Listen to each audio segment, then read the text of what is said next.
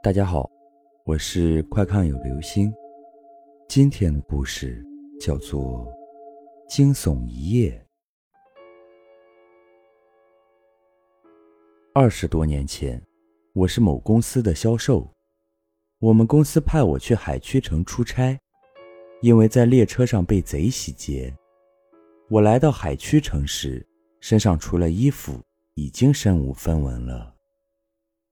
海曲城的火车站在郊外，我下了火车后，太阳已经落山，暮色笼罩四野，打工的人们已经回家，疯了一天的鸡狗已经返圈，而我却漫步街头，肚子咕咕乱叫，也不知道今晚要住在哪里，我感到了从未有过的悲凉。这时，我的前边突然出现了一个人，借着月色。我发现他约有六十多岁，身穿一套绸缎大褂，留着三缕胡子，打扮得怪兮兮的。他径直朝我走过来，说：“先生来海曲城公干。”那时候经济不发达，但人的品性都很朴实，也没有那么多花花肠子。我就点了点头。老人接着说。先生如果无地可去，可以去我家里住上一晚。我摸了摸口袋，无奈地说：“实不相瞒，我被贼洗劫了，现在身无分文。”老人说：“我不要你一分钱，而且明天早上我还会给你一千块钱。那时候我的工资一个月是一百块，要十个月才能赚到一千块。”我简直不敢相信自己的耳朵，天上真的会掉馅饼吗？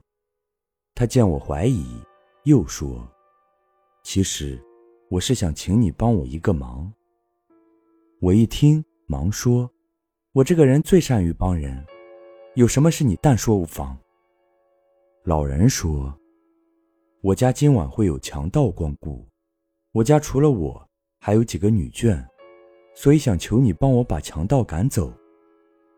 我说：“现在是法治社会，你应该报警啊。”老人支支吾吾地说：“这事不方便报警，先生还是帮我这个忙吧。我向先生担保，你绝对不会有事的。”看着老人恳切的目光，想到今晚有地方住，明天还能赚到一千元，我答应了。老人住在不远处，那是一个古香古色的四合院。我走进他的家，就感觉有些阴冷，有些憋闷。但是为了一千元，我忍了。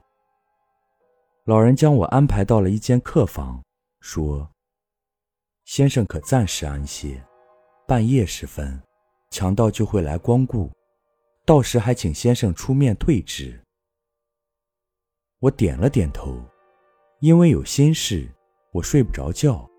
何况那被褥潮湿绵软，还有一股子霉味儿，根本没法上身。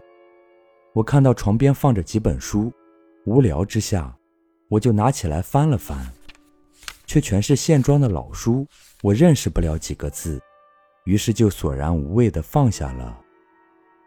夜深了，我又奔波了一天。瞌睡虫上来，我昏昏欲睡。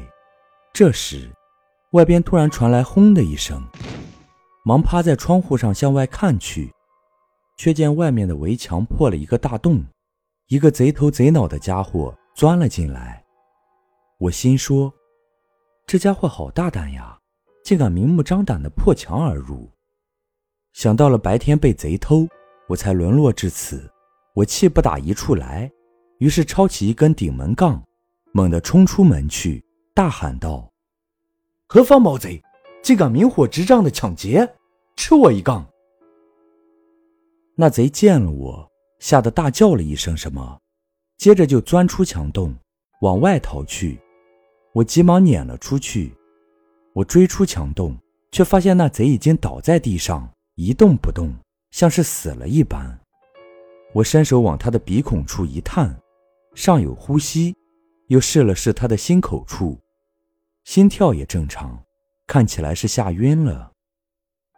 这时，老人走了出来，我忙对他说：“大爷，我已经将贼制服，现在我们应该赶紧报警。”老人说：“我晚上怕黑，还得麻烦先生你去报警。”我答应了，接着就让老人找出一截麻绳，将那个贼五花大绑起来。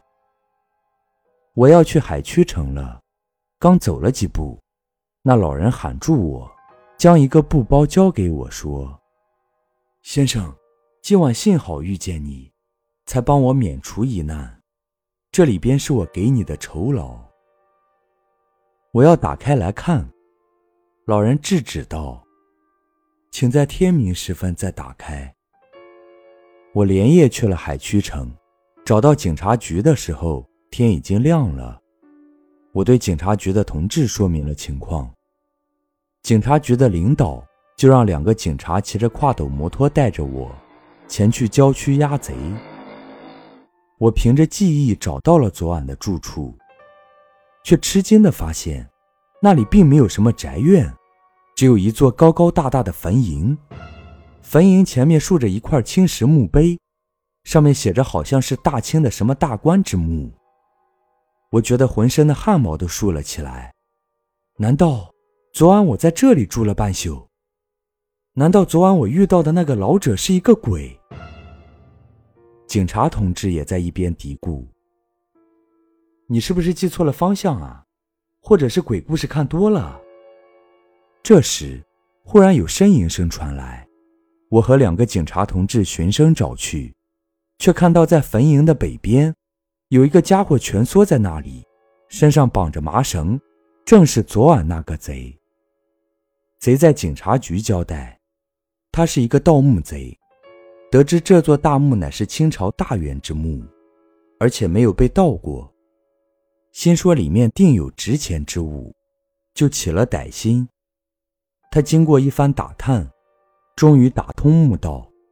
他喜之不尽，刚将身子探了进去。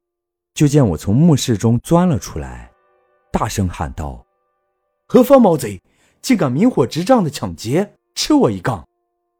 盗墓贼以为遇到了鬼，吓得夺洞而出，谁知刚出盗洞，就觉得心口一痛，倒在了地上。我把老人交给我的那个布包打开了，发现里面有一枚金戒指，于是就去海曲城的首饰店卖了。不多不少，正好卖了一千元。好了，这就是今天的故事，惊悚一夜。